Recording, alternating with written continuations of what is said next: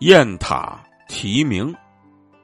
这个典故呢，出自五代时期王定保所编撰的古代文言轶事小说集《唐直言》，讲的是唐朝发生的一个故事。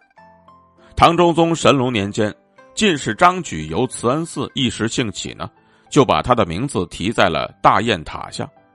不料呢，此举引得文人纷纷效仿，尤其是新科进士。更是把雁塔题名视为莫大的荣耀。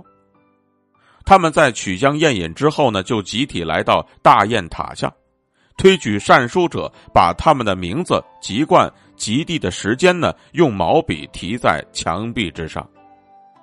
而这些人当中呢，若有人日后做到了倾向，还要把姓名呢改为朱笔来书写。在雁塔题名的人当中呢，最出名的就算是白居易了。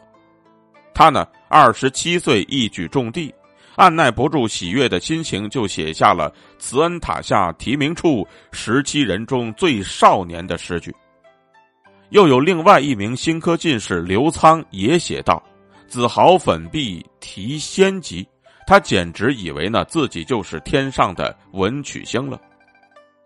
尽管说新科进士们诗性不减，而慈恩寺的墙壁呢毕竟是空间有限。不久之后，一面白墙也就成为了花墙。但可惜的是呢，那些题名都已经看不到了。其原因呢，据说是唐武宗时的宰相李德裕不是进士出身，所以呢，他就特别忌讳进士，于是就下令取消了曲江宴饮，并且呢，让人把新科进士的提名也全都给除去了。